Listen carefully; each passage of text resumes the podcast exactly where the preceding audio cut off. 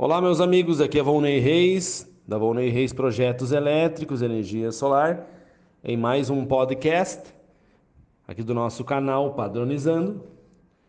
Nosso canal trata sobre padrões mesmo, padrões de normativas técnicas do setor elétrico, renováveis e etc. A gente gosta de seguir padrões, a gente acha positivo ter padrão padrão normativo e assim por diante, nas execuções dos serviços, sejam eles quais são. A gente também acredita que, que o padrão é uma forma de evolução, uma forma de, de organização também. E claro, a gente não é jamais bitolado em querer manter um padrão a vida toda. Os padrões devem evoluir devem se atualizar, devem se modernizar. Mas sempre é positivo nas execuções dos projetos, nas elaborações, haver padrão. Em todos os setores, acredito também, não só o elétrico, mas também até pessoalmente. Tem pessoas que não gostam de padrões, mas fazer o que? Cada um segue o que acha. Mas os padrões sempre são positivos para que a gente possa se organizar e se desenvolver bem. Então, o nosso, o nosso canal aqui leva esse nome, Padronizando, porque a gente acredita que os padrões técnicos, as normativas de serviços, no caso, não só do setor elétrico, são positivas para o desenvolvimento da sociedade, para o desenvolvimento pessoal também e assim por diante. Tá, meus queridos, hoje a gente vai falar de um assunto bem interessante aqui que é como fazer o cálculo do quilowatt-hora na energia solar. Como fazer o cálculo do quilowatt-hora na energia solar. Muitas pessoas fazem esse cálculo errado ou nem fazem. Então é, é, é preciso fazer esse cálculo bem certinho principalmente para aquele instalador que que vende também o sistema junto e, e, projeta o seu projeto para a concessionária ali que ele vai aprovar e tal. No caso da Volney Reis Projetos Elétricos e Energia Solar, a gente faz tudo isso, vende o kit, desenvolve todo esse dimensionamento desse cálculo instala e aprova ele na concessionária, faz a homologação.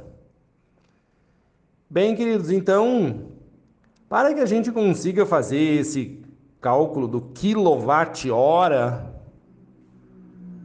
a gente vai precisar de, de três, poderia dizer assim, três, três informações assim primordiais. A primeira é a potência do gerador ou poderíamos também chamar o tamanho dele, né? no caso, em geração, a sua geração em, em uma unidade, no caso, uma unidade elétrica em quilowatt-hora. E aí, não, perdão, em quilowatt, me corrijo aqui, em quilowatt, o tamanho dele em quilowatts Aí a, a segunda informação, já que a gente tem a primeira, a gente precisa do tamanho ou a potência do gerador em quilowatts. Como se faz isso, Volney? Isso é muito simples, né? A gente, de acordo com a potência da placa em watts e a quantidade, a gente vai ter o total. Por exemplo, uma placa de 550 watts. Se nós botar 10 placas, vai dar 5.500 watts. Nós vamos ter essa potência, esse é o tamanho do meu gerador, por exemplo. Aí a gente precisa de um segundo dado, que é, no caso, a média da região onde é que vai ser instalado o meu kit de incidência de irradiação solar. Tá? Há uma média tá, feita Aí vê o padrão de novo, né? Feita por pelas agências reguladoras aí da energia solar que fizeram essas medições e então tem uma média de radiação solar para cada região do nosso país, no caso, é uma média. Não é exato isso, tá, queridos? Mas é uma exatidão bem boa, assim, bem precisa. Para a região sul, essa média de irradiação solar por metro quadrado é 4.2. Então são 4 metros e 20 por metro quadrado que pega, poderia dizer assim, a irradiação solar, né? No norte já é 4,60, no centro-oeste já é 5,30, no sudeste já é 4,60, no nordeste já é 5,60. Então é, nós vamos precisar dessa média. Então a gente já tem o segundo dado, que é a média de incidência de radiação solar na região onde a gente está instalando o kit. Claro que cada cidade tem uma média e etc. sobre isso. Também há, há alguns fatores que influenciam na, no aumento dessa média aí, ou a diminuição, que é o ângulo dos módulos fotovoltaicos, a direção dele se está para o norte certinho, se há sombras e assim por diante vão influenciar nessa média. Mas para fins de cálculo, e é, um, e, é um, e, é, e é uma média bem precisa, acerta, essa média acerta na nossa conta lá para poder dimensionar certinho para o nosso cliente. Essa média, ela, ela, por isso que eu iniciei falando sobre o título do nosso podcast, ou melhor, do, do meu canal aqui, Padronizando, porque mais uma vez aqui um padrão nos ajudando aqui a gente trabalhar certinho, oferecer um serviço de qualidade e também acertar, né? É possível um dia melhorar essa média ou diminuir? É, é possível.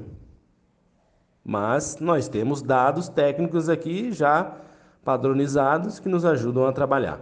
Vê que interessante? Então a gente tem essa, essa segunda Informação: a incidência de radiação solar da região do Brasil onde é que a gente está instalando o nosso kit. O terceiro dado, esse já é mais simples. Será então os 30 dias do mês, no caso. Aí vê, nós temos já o tamanho do gerador, a potência dele. No meu exemplo aqui, 10 módulos de 550 deu 5.500 watts. Perfeito? Vamos fazer aqui com a nossa incidência de radiação solar na região sul, 4.20 vezes 5.500 vezes 4.20 Agora vezes 30 dias para dar o quilowatt-hora mês que nós precisamos, né? Vai dar 700 kWh mês. Eu arredondei aqui, dá 693. Então a gente já tem calculado o quilowatt-hora de um gerador para um cliente que precisa uma média dessas. Veja que interessante. Então, daí, por exemplo, se a gente quer dimensionar um kit, né?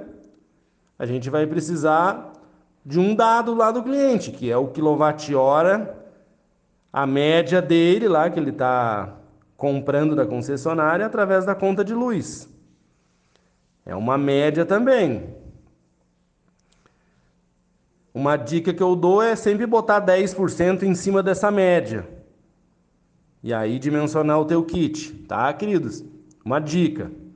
Sempre bota 10% em cima da média que tu tirou da conta de luz do cliente e aí dimensiona o teu kit.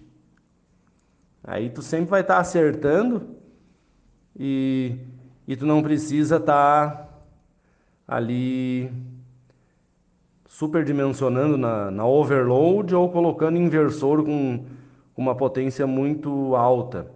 Isso sobre potências de inversor, nominal no caso, né, de inversor e overload, eu vou fazer um podcast específico sobre isso. Pode ficar tranquilo. Tá, queridos? Então, fica aqui mais um podcast. Acredito que ficou bem tranquilo a gente fazer o cálculo aqui da, do quilowatt-hora na energia solar.